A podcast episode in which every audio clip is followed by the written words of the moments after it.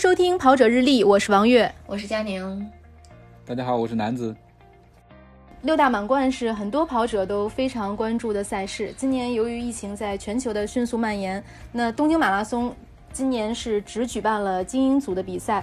呃，目前呢，其他的比赛都相继宣告延期。除了六大满贯啊，国际上还有很多赛事，包括国内的几百场比赛都已经宣布延期。那么我们今天呢，请这个海外赛事小专家佳宁给我们介绍一下这个海外赛事。延期的具体情况，可以先从六大满贯来说啊。嗯，好，没问题。就是那个小专家，我就不敢当了，我就只是知道的可能比一般跑者多一点，因为我也是从事这个相关职这个职业的啊。那就从东京开始说吧，我们可以把大满贯挨个说一遍，因为现在延期的比赛是波士顿跟伦敦，然后东京就直接取消掉了嘛。而且他之之前这个取消掉的政策也是在三番两次的这个变化，对吧？我估计很多对 很多参赛的跑者可能也会被搞搞得很很懵，这种，对吧？嗯，对，因为它是今年的第一场大满贯赛事，所以就是。因为我们这边也是很关注，周身边有很多朋友都要去跑东京，就这个心情啊，就像坐过山车一样，真的像坐过山车。因为大家肯定最开始所有人都觉得好像疫情只在中国嘛，对吧？然后这个日本可能还好，然后很多人还是抱着我有希望，对，如果能参赛，我一定会去这种心态。因为我有朋友就是一直都是在。观望，然后什么也不敢退，机票不敢退，酒店不敢退，然后就想，如果能去，那我还是一定要去的，毕竟大满贯嘛，而且好多中签的跑者也非常珍惜嘛。是是离中国最近，离中国最近的一站比赛，最容易去参加的一站比赛。对对对，所以就这这个最容易，只能仅限于说是这个距离上，距离对距离近，实际上中签可太难了。对对，因因为大家看可能也知道，特别难。嗯。对对对，哎，男子抽过吗？东京？呃，尝试过，尝试过，肯定是没有抱任何希望，结果也是这样，没有中。呃，可能大部分人都是这样，因为东京的中签率最近几年应该是呃连年下降。就说一个我之前看到的一个特别有意思的这个事儿吧，就是我去参加东京马拉松的时候，我是二零一七年和二零一九年两年都去参加过东京马拉松，而且我都是中签的这种。然后当时我在赛道边上，运气这么好啊，太厉害了，对。对我的运气确实还不错，可以去买彩票了。啊，还还有更更劲爆的，以留着以后说吧。嗯，是这样。然后我在东京看到过一个人，就是我在赛道边上看到过一个观众，他连续我去的那两年他都在，然后我不去的那一年他应该也在。他在东京应援嘛，他举了一个牌子，那个牌子上面就写着啊，我连续十年没有中签东京，我连续十二年没有中签东京，就这样。所以中间那个肯定也有他，对，但也有可能是个执着，对，也有可能是个就是一个有意思的观众吧，他把这个当成一个噱头来来来玩儿，也有可能。但确实是当地人行为艺术，他是当地人吗？对，日本人，日本人，日本人，对。那感觉这个抽签还蛮公平的呀。呃，也不一定，因为他他还是会有这种比例的，比如说他呃多多少名额会分分配给这个长居在东京的人，呃长居在日本的人，然后有多少比。这个比例会分配给国外，它肯定是有一个比例的，国海外肯定会少啊。这就跟咱们那个北马上马之类的也是一样的，就你相当于它这个海外的池子是固定的，国内的池子也是固定的嘛。国内抽签的人一定会比国外抽签的人多嘛，啊，所以这个中签。但是咱们，咱们国内的赛事对国外跑者参赛还是相对来讲是比较宽松，对，很非常友好，嗯，对对，呃，但是国外赛事对咱们这个。海外的这些参赛者可没那么友好，呃，之前看一视同仁抽签儿，对，就是说一个我之前看到的数据吧，也是呃，关于二零二零年纽约马拉松的这个抽签的数据，应该是说，嗯，拿出来抽签的名额可能仅仅只有四五千，大概啊，这是这是我我看到的一个呃，我忘了是哪个媒体的报道了，然后大概有几十万人参与抽签，后来算了一下，这个中签率可能只有百分之二点二七左右。这还是说相当低，对，相当相当低了，嗯，然后的确，今年纽约马拉松确实中签的人应该挺少的，我我觉得你们应该也能从朋友圈啊，或者是微博上什么能看到吧。我这边我朋友圈好像一个中签的都没有，我觉得比东京都惨。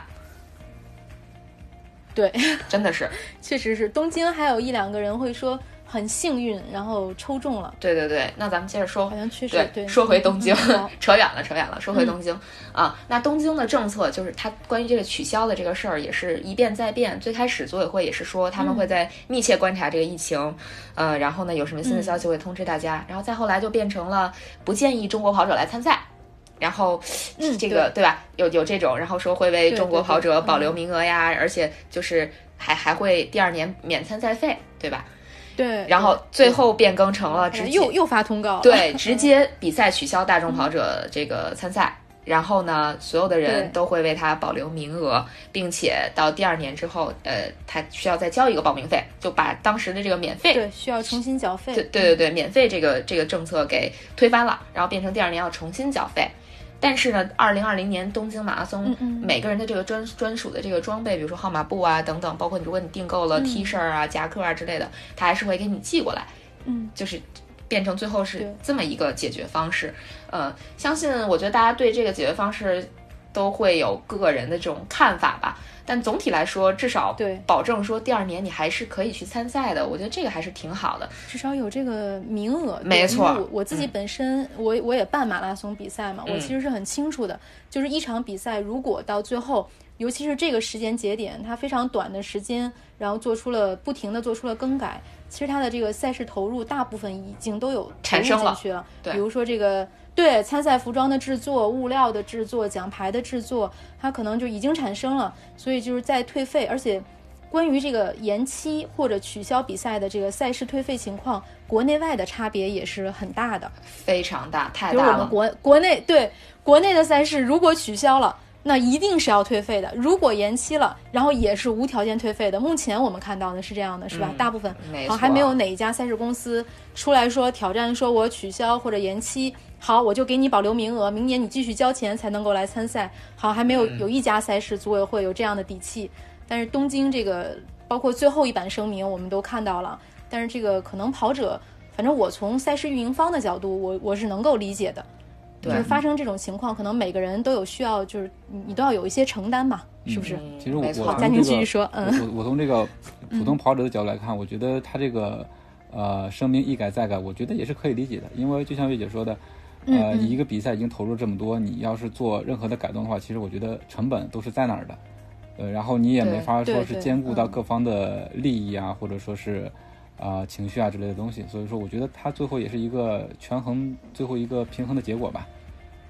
嗯，没错，因为毕，竟就是跑者最看重的名额，我还是给你们留下对来，是吧？对嗯中国最最开始去就有这个所谓的这个保留名额，并且不用再交费的这个这个政策出来之后，其实它只是针对中国跑者嘛，嗯。毕竟中国跑者在几万的这个参赛者当中，它还是比较小的一部分。我觉得这个损失可能对于组委会来讲是可接受的。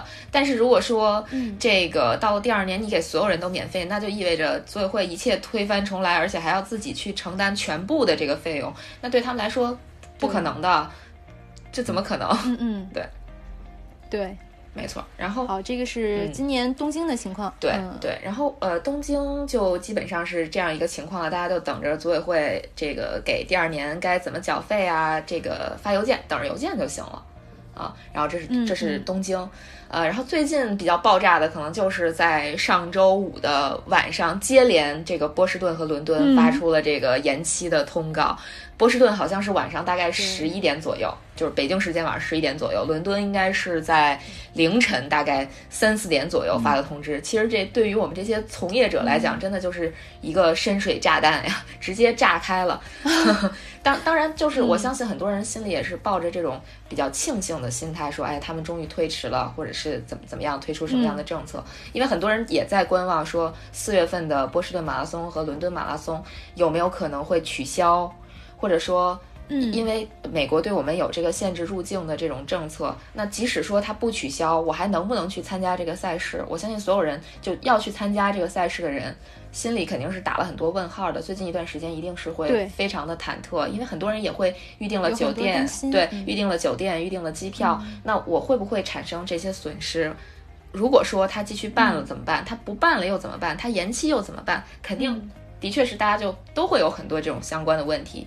你像波士顿，其实它也有三番五次有发各种这种组委会的通知吧，就是 BAA 这边会发说，呃，我们也在密切的关注疫情啊，我们有在跟州政府、跟这个波士顿市政府去有通气儿啊，看看我们这种聚集性的活动还能不能举办啊，等等，呃。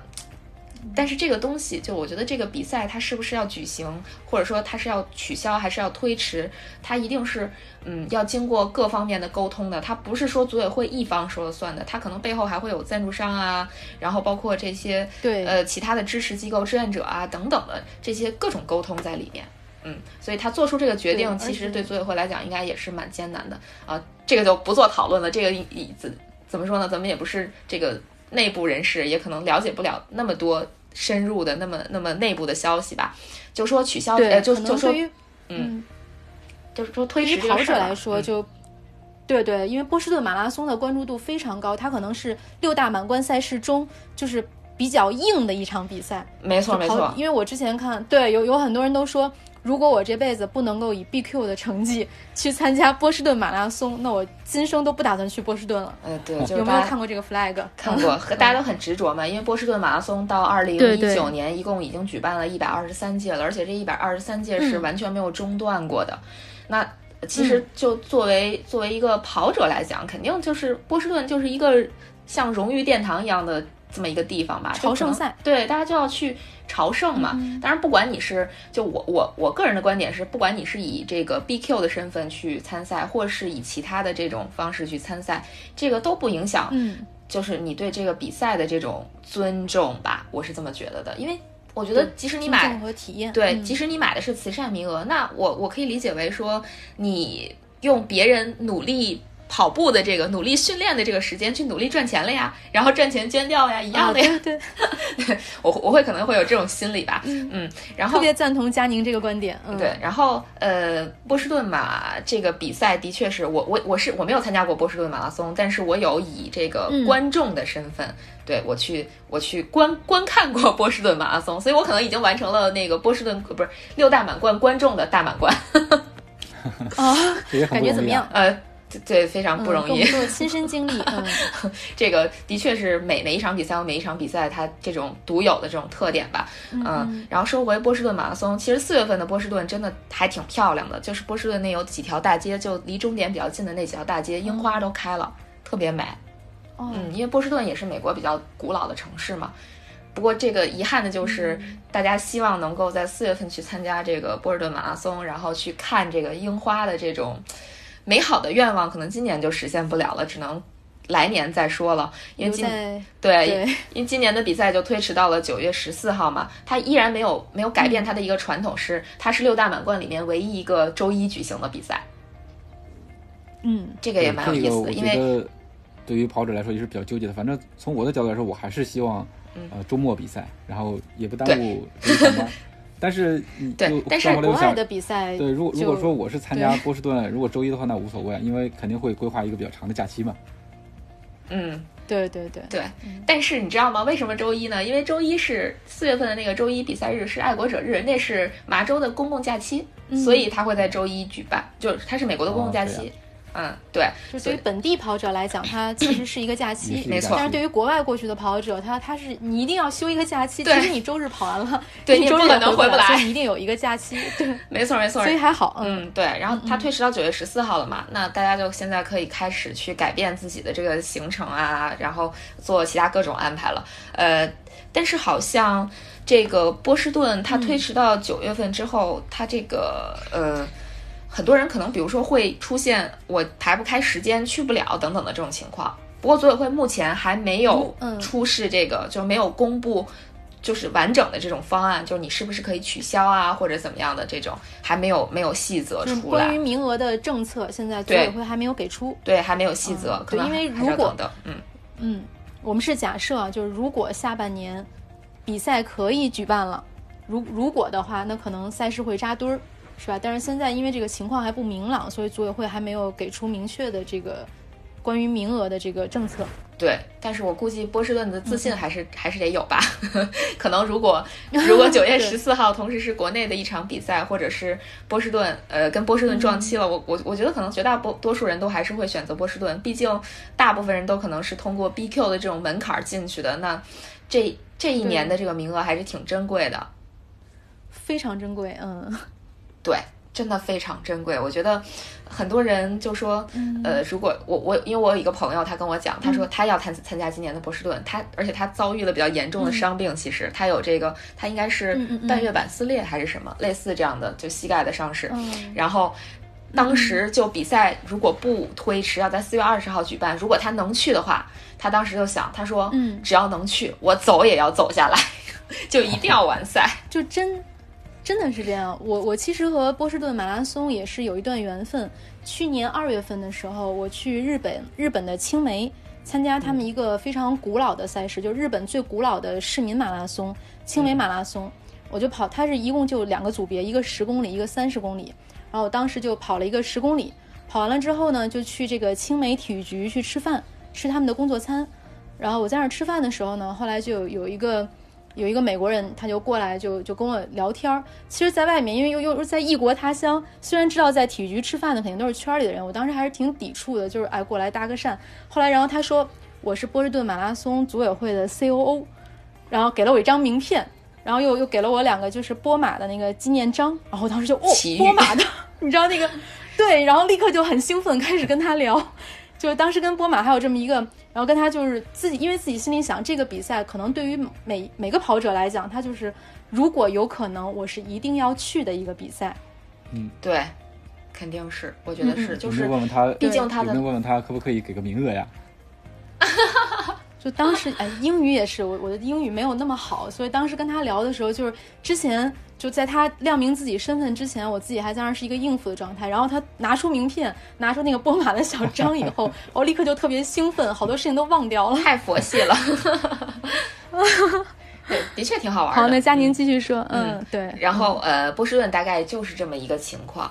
那其实，嗯，我相信就波士顿在大家心里的地位和国内一些赛事在大家心里的地位，应该不能不能做比较吧？我不是说波士顿有多高，但是我我我觉得。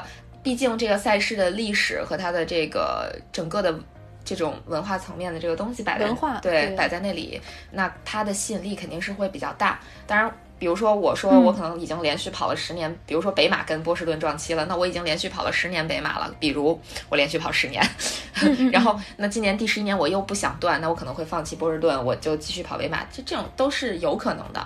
对，哎，会这样，会这样。我我我，因为我老爸就是这样的一个人。嗯，有一年是传奇的王叔叔，去年还是前年？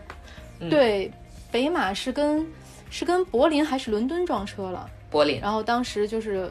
对，跟柏林撞车了，然后当时给父亲也报报名了柏林，然后我爸就说不行，说北马我跑了将近三十年，我是不能断的，就是有什么比赛都不能我北马是一定要跑。嗯，对，因为他因为就他我们也是北京人嘛，他就觉得这个是我家乡的一场比赛，就这个比赛有任何事儿。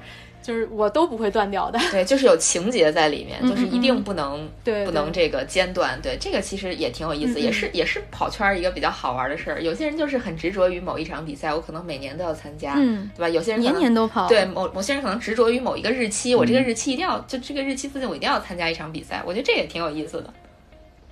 特别有意思，对。然后还有的人是，就是我要参加不同的比赛，就是每年我都要跑不一样的。哎，对对对对，没错。嗯嗯嗯，波士顿也就这样了。那九月份的波士顿，九月份我没有去过波士顿，所以我还不知道波士顿是一个什么样的天气。只能祝所有的能去参赛的跑者好运了。嗯，欣欣赏对对对，秋天应该也还是挺好的一个旅行的季节吧。就是作为一个旅行者来说，我觉得秋天特别美，因为秋天五颜六色嘛，就不只是单一的可能某一个花色吧。我觉得秋天也挺好的，对一个不一样，因为每一年的比赛都在四月份举办。如果今年能够在九月份举办的话，那可能也是一个不一样的感受。对对对，我觉得挺特别的吧，挺特别的，能去应该还是要去的吧。嗯嗯，对。然后我们可以说说伦敦了。伦敦其实伦敦有点打了我一个猝不及防，因为我我想的是波士顿是四月二十号，伦敦是四月二十六号。那么在波士顿推出这个推迟的这个计划之后，伦敦我觉得最快最快跟上，可能也是要一周之后再去宣布它推迟或是取消的这种。呃，怎么说呢？这个结果结果对，因为三月一号，当时当时也就差了两个小时吧，两个小时哈。对对对，非常快，没错啊。然后因为伦敦还有一个什么事儿呢？就伦敦马拉松，它有一个半程马拉松是在今年的三月一号举办的。这个比赛它是正常举办了的，而且贝克勒也去参赛了，还打破了当时莫法拉的一个记录。所以我当时想，伦敦会不会不取消？啊，或者说不推迟。伦敦政府对这个疫情的做法也很佛系。对，没错，因为上周末两场两场半程吧，巴斯半程和利物浦半程还是这个如期举办了。对，而且今天我有看到微博上讲说，这个英国的这个首相这个鲍里斯约翰逊他有发这个，他有。做这个类似于什么政府声明的一个东西吧，他还在说说这种大规模的人群聚集感染几率比较低，这是这是他们的这个对这个这个讲话里面认为马拉松是低风险对对对，没错。今天有看到对 呃，当然这个人家国外的这政策怎么怎么样，咱们也没没办法去理解，因为每个国家国情都不一样嘛。不解读，对对对。然后就收回伦敦嘛，然后我当时就想，他会不会再。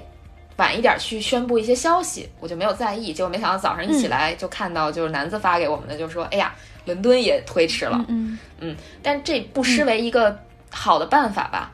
呃，因为推迟毕竟还是安全一点。咱们说不到说到时候能不能真的举办得了，但至少四月二十六号现在看起来还是大满贯赛事。然后咱们对对很难，至少国人他他往后推迟我们。去参加的可能性会大一点，对对对，没错。比赛推迟，对，因为很多人还没有签证嘛。因为四月二十六号的比赛，你要办英国签证的话，可能很多人就是想年后办，结果没想到因为疫情的影响，英国签证中心其实是一直没有开门的，所以没有签证的人，对他也办不了，他也去不了。所以这对于很多没有办签证的这个跑者来讲，呃，其实也是我相信也是比较如释重负的啊。他比赛推迟，对，然后。呃，伦敦是推迟到了十月四号，在还是在黄金周，对吧？小长假，十一十一这个长假里面去。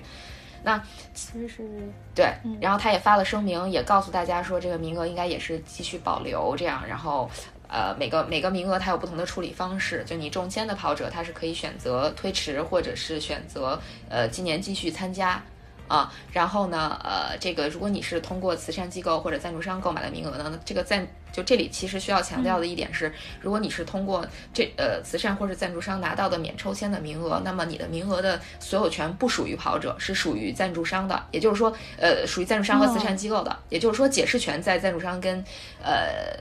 慈善机构他们来负责做这个事儿，就相当于我如果是慈善机构，我说不好意思，你这个名额我我这边不能给你做推迟，或者是做取消，推迟到第二呃就取消的这种操作，那么你就只能去服从这个赞助商或是慈善机构的安排，它是这样。那还是有一些不确定性，就如果要是购买这个对赞助商名额的选手，对对对，呃应该说大大的范围来说，就是说你购买的是免抽签名额的话，它会有这样的一个东西在里面。嗯，然后但时间上来讲，对我们国内的跑者还是相当友好的。对，其实是比较友好的，而且其实这会出现一个特别疯狂的一个事情，就是应该是我有看在头尾相接的大概七十四天里面会举办五场大满贯，它分别是对就对九月十四号的波士顿马拉松，九月二十七号的柏林马拉松，十月四号的伦敦马拉松，十月十一号的芝加哥马拉松。和十一月一号的纽约马拉松，然后还有更疯狂的，都猜测是吧？对，还有更疯狂的，就是如果再加上二零二一年三月七号即将举办的东京马拉松，那么最快完成大满贯的时间可能会被刷新，就应该一共就是一百一百七十四天就可以完成大满贯。一百七十四天，如果你把这个几场的名额你从来没跑过，对，最快就可以完成。没错，看看这个。会不会啊？不知道明年不知道会不会出现神奇的神奇的跑者？我觉得对，如果有这种对跑者是对，如果有这种神奇的跑者，我们可以到时候跟他聊一聊。对 对，这个跑者是有钱有闲有运气。嗯，没错没错，对。然后这样的话，其实也挺有意思的。应该就目前我知道的，就有我身边的朋友，可能就会从九月七号一直到十月十一号都都在参加比赛。就是名额都准备好了是吗？对，名额都准备好了，就等着参赛了。我我这个这个真的是环球飞行啊，还挺好玩的。先飞到柏林，然后从柏林飞到伦敦，伦敦再飞到芝加哥，嗯，基本是这样。居然有有这么长的时间可以在外面跑比赛，嗯，对，这都是什么人 羡？慕。也真是让人羡慕啊！对，非常羡慕。等他跑完吧，跑完看看可以来我们的节目里做一次揭晓哈。啊，对啊，可以啊，然后一定很好玩。是吧？以后再出门就就就会有风险了，因为大家都很嫉妒。那那得得那匿名。嗯，对，那这刚才佳宁介绍了这个赛事，主要是说了这个六大满贯的延期情况。那如果就是按照目前的这种推测，呃，这些比赛基本上延期到下半年，国内的比赛也会延期到下半年。那到下半年就是一个赛事的大撞车，是不是？对，一定会撞车的。对而且而且，其实不止我们刚才说的六大满贯，包括比如说原本嗯要在四月六号还是七号举办的巴黎马拉松，也推迟到了十月十八号。然后原本要在三月十五号举行的巴塞罗那马拉松，也推迟到了十月二十五号。所以，如果有报名这些比赛的跑者，他们的名额。嗯，就理论上来讲也是不能推迟，只能只能就是继续参赛的话，那他们可能整整个这个十月份有可能会待在欧洲去参加这些比赛吗？这也是一个问号。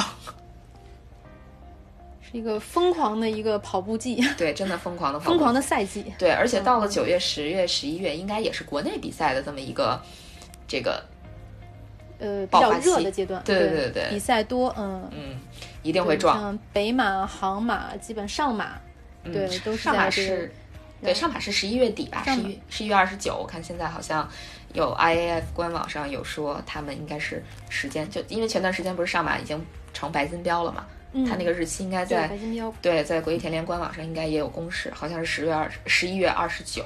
十一十一月二十九号，对，国内国内的白金标白白金标赛事，哎，真是，白金标对，赛事今年的白金标，然后以前就说比赛，以前就说比赛太多跑友不够用，我觉得今年下半年更加不够用。更加不够对用，。那应该对，那在这么多的比赛中，应该怎么选择呢？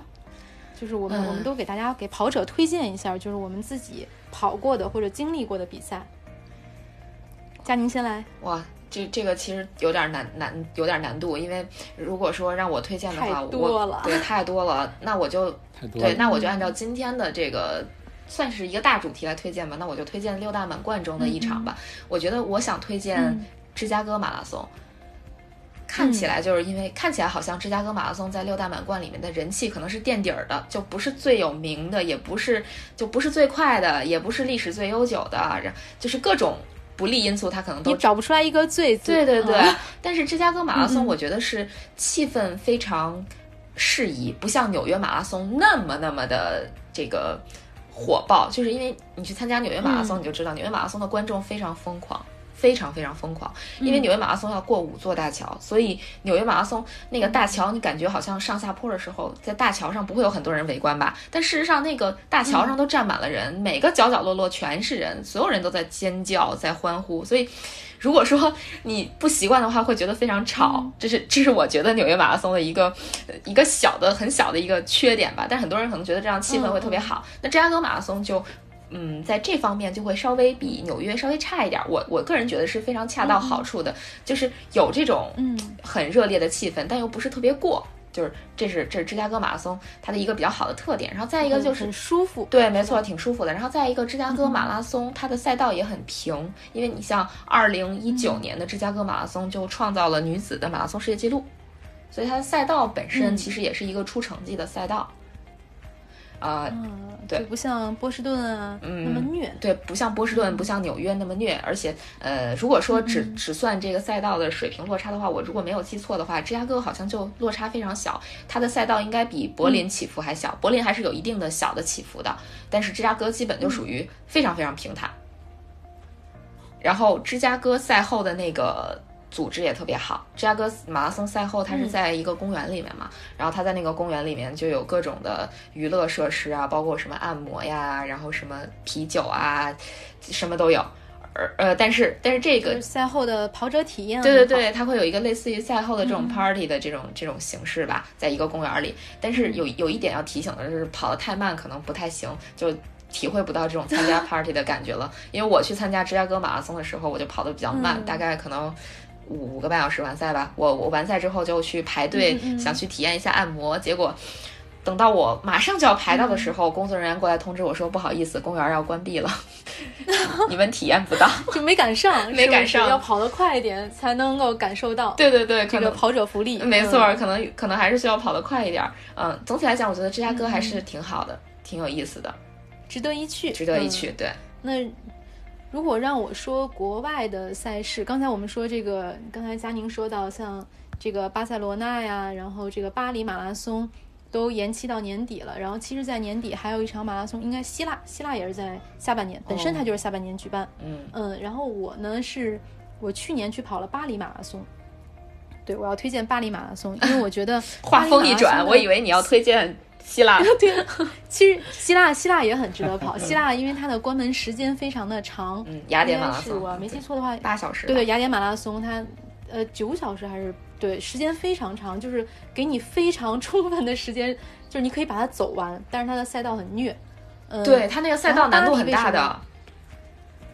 对，去年我也跑了雅典，它就是刚一开始是在山区跑，它是从马拉松那个地方一直跑到马拉松小雅典的市区。对，马拉松小镇跑到雅典，就从郊区跑到市区。它前面那个，我刚一开始跑了几个坡，我以为是在山区嘛，有几个坡很很正常。后来我发现，就是一个坡完了，还有一个坡，又一个坡，就是跑到人都要崩溃了那个状态。希腊六盘水，体验的。哎，有有这个感觉，确实有这个感觉。雅典六盘水，嗯。对，然后我我我为什么说巴黎马拉松特别推荐呢？因为巴黎马拉松的这个线路，它是从凯旋门出发，然后它跑过了这个巴黎的大小景点，应该几乎都走过了。哎，就是我在巴黎大约待了有一周的时间，其实我去的那些地方，后来我发现，就是我跑马拉松经过了每，对，经过了每一个景点，所以这个线路真的是非常的有诚意。嗯，而且这个巴黎呢，它是一个，对你说，哎，佳妮，其实我是想说，我可能比月姐参加嗯巴黎马拉松还要早。我虽然没有跑过，但是我当过观众嗯，就很神奇吧。二零一五年的时候，我嗯当过嗯巴黎马拉松的观众，我有在塞纳河边举着国旗给中国的跑者加油。对，就巴黎马拉松上还有中国的应援团，就是我们去跑的时候有有老外啊，然后有留学生啊，有这样的应援应援团在现场。还有巴黎呢，就是它真的是一个很浪漫的地方，就是它这个加油的方式特别不一样，它会有这种乐队在街边演嗯出。我不知道佳宁你去的时候有有没有看到，是不是？有有有然后有，特别特别有意思啊！然后快到终点的时候，有几个中年大叔，就可能都已经四五十岁了，但是他们穿着粉色的超短裙，然后反正我跑的那一年是啊，然后在那儿就是演出，而且这个乐队呢，他们。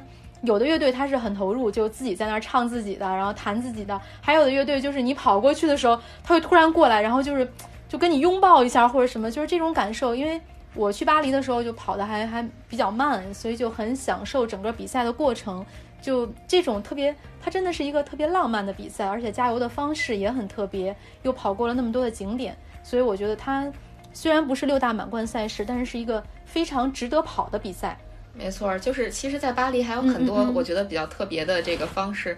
去参与，比如说，就像我说的，这个当观众，你可以在塞纳河边找一个很小的咖啡厅，然后那种室外的，坐在那儿点一杯咖啡，然后看着这个赛道上的跑者跑步，其实也是特别惬意的一种参与方式吧。我觉得，如果享受哈。对，如果嗯有有，比如说，如果说自己要去跑，可以带上家属，然后可以给家属安排一个咖啡厅，让家属在那儿看看这个比赛，其实也很有意思。对，特别有趣，就是几，比如几个朋友去，有人跑，有人不跑，没关系，就是你都能够在这场比赛中得到乐趣。没错，嗯，然后那我推荐的就是巴黎。那国内我们再说说国内的比赛，如果就是下半年我们给大家推荐一场国内的比赛，那那南子说吧，南子刚才没有推荐国外的比赛，南子先说。啊，对啊，因为我毕竟没有去国外跑过，嗯然后也没参与过，所以听你们说了这么多，首先我是特别希望自己有有有一天去国外跑这些呃有意思的比赛，嗯包括六大马还有其他的一些比赛。嗯然后说到推荐的话，呃，我跑的也比较多，但是说到推荐的话，我觉得我还是首推无锡马拉松吧。嗯嗯对，因为可能是这个，我我第一届第一届无锡马拉松我就参加了，可能是因为这个，呃，在北方待的太久了，然后你到江南那边去的话，就感觉整个呃空气啊，然后氛围啊都不一样，觉得特别的湿润。嗯对，然后整整体的感觉都特别好。然后我觉得他这个办赛的话，嗯，水平也是越来越高吧。从第一届，然后到后来，我连连续呃也不是连续，前前后后参加了三届，就感觉他整个跑步的这个跑步过程中的这个体验特别好。就是我我我我自己感觉体验好是一个什么概念呢？就是说你说不出他哪不好，我觉得到最后的话，他就是好。对，包括中间的补给呀、嗯对观众啊，然后他的一些，因为我特别印象深刻的是上一次跑的时候，他那个呃那些海绵是粉色的，然后可以剪成樱花状的东嗯，西樱。花的形对状，对对对对，就是对特特别契合他的那个主题樱花马拉松嘛。嗯，对，我觉得那个氛围是特别的好。手套也是粉的。从赛道啊，从天气啊，对，整对，个整个樱花马拉，松第一年只发一个，对对对，这不是你参赛的对对。时候可以领到一个，等你完赛的时候可以领到另一只，对，就是你要跑啊完比赛才能凑成一双，呃，我记得好像是，我记不太清楚了，嗯好像是嗯第一年只有一只有一只，然后第二年才有第二只，我可能记得不是太清楚了。哦，反正去年 去年是这样，去年反正我觉嗯得，嗯，有嗯小心思在里面。反，正就是有，对，有小有很多小心思在里头，就是时不时的能给跑者一些惊喜吧。对对，无呃锡马拉松，呃，国内的，嗯，我比较推推荐这个。然后我还想推荐另外一个的话，可能就不是呃正式的比赛了，就是、呃也可能呃嗯知道人也不多，因为嗯它就是一个特别特别小众的，就是在一我一我们这个朋友圈里面的一个比赛，就是、嗯呃在内蒙举行的一个叫浑山达克沙地马拉松。嗯它特别有特点，就是也也是已经举行了十来年吧。嗯呃，组织者也是我们以前在一起玩户外、爬山啊啊这么认识的一帮朋友。嗯嗯，后来呃也是随着大家这个工作越来越多，也各自有了家庭，然后呃大家也喜欢跑步，那么我们就自己组织一个比赛吧。嗯然后呃这这就这个组织者呢，他也是一个特别特别呃我敬佩的一个环保人士吧。嗯然后他一直关注这个内蒙的一个生态，就是尤其是沙地那边。嗯他每年都会去好多次的，呃，内蒙去看沙地的情况。嗯，然后他为了这个让大家来关注这个沙地的情况呢，他就在这个地方组织了一个沙地马拉松。就是整个赛道的话是在，呃，一个湖的边上，在一个牧民家里的那个牧场。它其实是出于一个环保的理念来办这个赛事，更像是吧？对对公益马拉松是吧？对对对就有点这意思吧。对，也算是公益马拉松吧。呃，嗯也是秉承这个户外精神 AA 制，所有的费用都是透明的 AA 的。哦哦对对对，你要去的话，必须得呃，这个这个也很火了，虽然是很小众的，但是在我们这个圈儿里头就是特别的火爆，就嗯尤其嗯呃，好像去年是还没正式还没正式这个确定报名方案就已经满了，因为他是要跟着这个你熟悉的领队来，对，他是按照每一个领队可以去呃呃招募多少多少人这个样子，所以我们哦就是只要是。呃，知道他要开始筹备这个比赛，我们就赶紧跟熟悉的领队打招呼说啊，带上我，带上我，就是这样。这就是传说中的像每年的一个聚会一样，对是不是？对对，嗯。就像每年的一个聚会，就是在每年的端午的时候吧，然后大家开着车，嗯。然后也不觉得累，就到内蒙那边去，在湖边，呃，嗯。先扎上营，然后啊吃吃喝喝，然后第二天的话，呃，去参加比赛。这比赛的话也每年情况不一样，它会，嗯。呃，虽然说是一个特别特别小众的一个比赛，但是它做的也特别特别专业，嗯。会提前看线儿，然后我发布这个路书，嗯。然后也会有赛前的这个准备会，然后到时候呃跑的时候也会有一些补给吧，就是其实都是朋友们，然后自己开着车在沙地里面走来走去，其实每个人都可以参与到里面去啊、尤其是最呃最近这些年，因为大家呃玩了好多年，慢慢慢有家庭有小孩了，慢慢慢的就就变成一个特别好的一个亲子聚会，就是你可以拖家带口的话，也带。嗯 对，拖家带口，对我我我后来、后来都是我们一家人一起去自驾过去，然后哦我在我女儿还不到一岁的时候，呃，嗯不到两岁的时候，我们我们就去了一次。是佳宁，你看这个别人家的的老公又上线了，是，但是我怎么觉得 是不是南嗯南子推荐的是这种我们参加不了的比赛，又特别眼馋的比赛？对你这有点呃刺激佳如果宁有机会的话，嗯可以带你们体验一下。可以啊，可以啊。如果有安排有兴趣的话，可以。嗯对对对，对这个特别有意思。这个名称名称比较长，对对对南子再说一遍，这个比赛的名字叫什么？叫浑山达克沙地马拉松。浑山达克是内蒙的一个地方，我估计佳宁啊，我不是，我是假的内蒙人。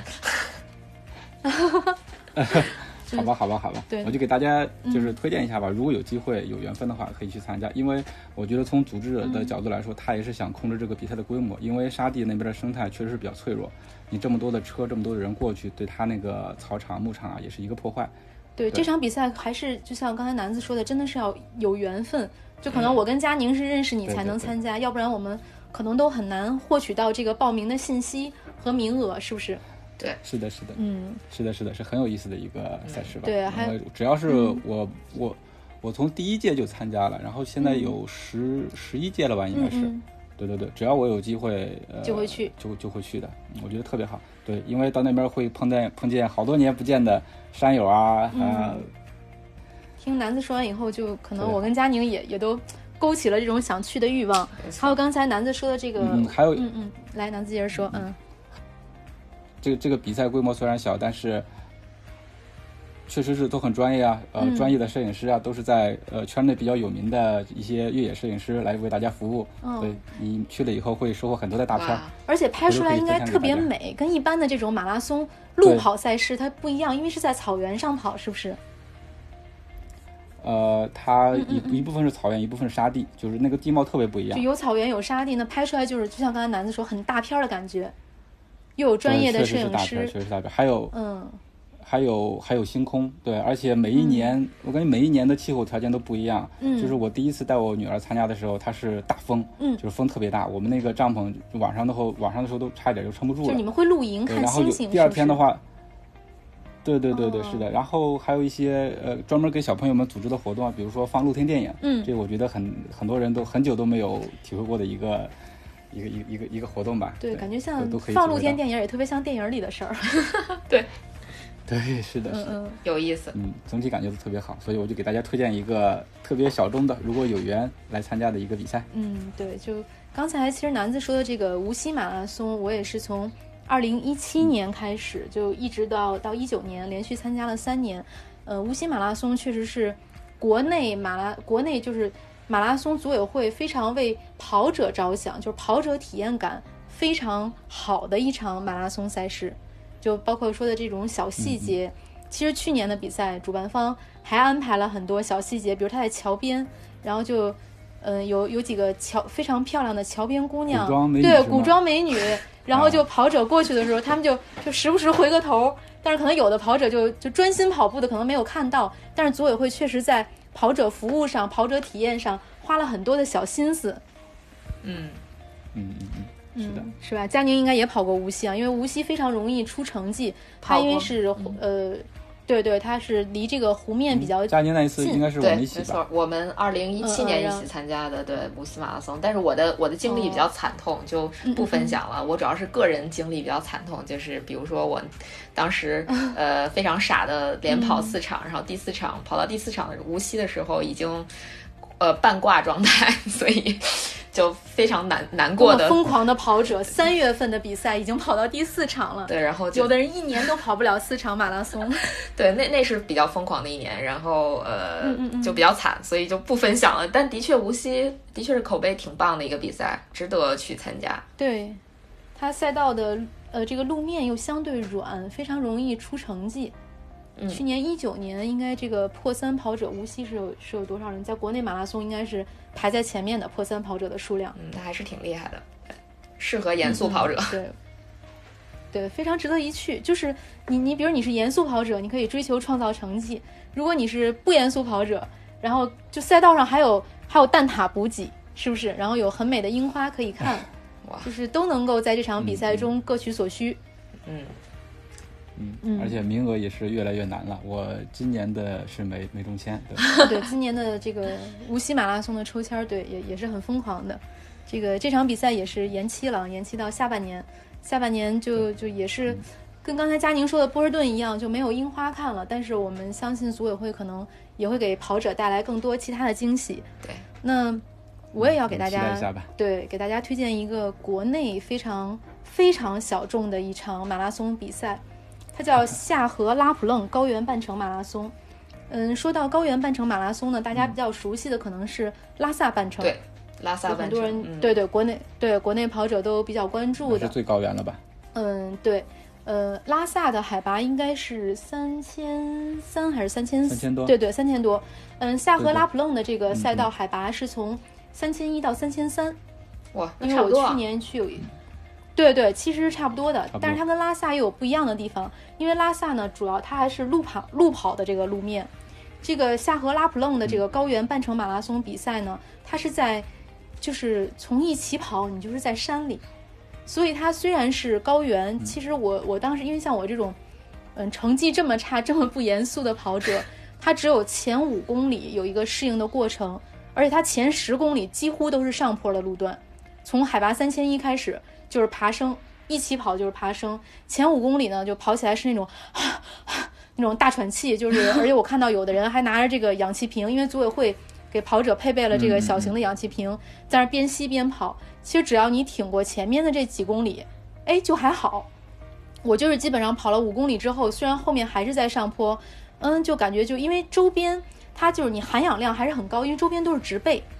然后在你奔跑的过程中呢，你脚下这个两边是绿草，然后这个路边有有蹲着的鹰，是那种大大的鸟蹲在路边，然后还有这个土拨鼠在路边打架，对，然后还会跑过这个白石崖寺，是一个藏传佛教的寺庙，然后寺里面的这个僧人呢，就拿着那种很长的乐器，就在那儿吹，然后有小喇嘛坐在路边给你加油，就是其他的那种。嗯，因为大型的比赛大家都参加过很多嘛，就它真的是一个非常不一样的感受。它是在虽然是高原半程马拉松，但它也是在草地上，在草地上奔跑。它是在这个草地上有有一段这个土路，这个土路有多宽呢？就它只能过两辆车，就有第三辆车都过不去了，就很窄的一个赛道。参赛人数也非常少，它是限定一千人报名。这个比赛跑完前十公里是上坡，一千人，对，然后后面呢十公里。就是下坡，我去年去跑的时候，就是跑完这个前十公里，然后上坡又很累啊，然后高原比赛跑完之后呢，到下坡的时候它又开始下雨，因为本身高原的这个气候变化也是，就你跑的时候，嗯、对太阳很很大，然后到下坡的时候开始下雨，又降温，就感觉非常舒服。整个比赛跑完了之后，后来我又开车在后面在就是在这儿住的这个阶段，我们又开车去复盘整个赛道，去复盘了三次。因为这条路确实真的是非常的美，就草原的两边开着不知名的花儿。它的比赛的时间呢是在七月份，七月份又是一个放暑假的时间，就是如果有孩子的家庭呢，也可以就是拖家带口，就像刚才南子说的，去就是特别好。它是一个非常有有风情的地方，有少数民族风情的地方。因为可能很多人比如去藏区就想到是去西藏，其实就不会想到说，哎。它那个地方还有有很美的这种名字，比如叫甘家秘境、白石秘境，就都是在夏河草原上非常美的景点。就大家可能平时了解的比较少，但是如果有机会的话，我觉得这是一个特别值得去的地方。